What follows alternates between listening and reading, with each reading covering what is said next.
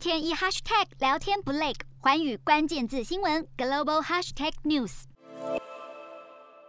南太平洋东加王国日前海底火山爆发，引发了海啸，而去年底马来西亚也发生了严重洪灾，引发了各国的关注。好，为了要加强应对自然灾害的能力，菲律宾国防部最近就宣布，将以六点二四亿美元要向美国购买三十二架的黑鹰直升机。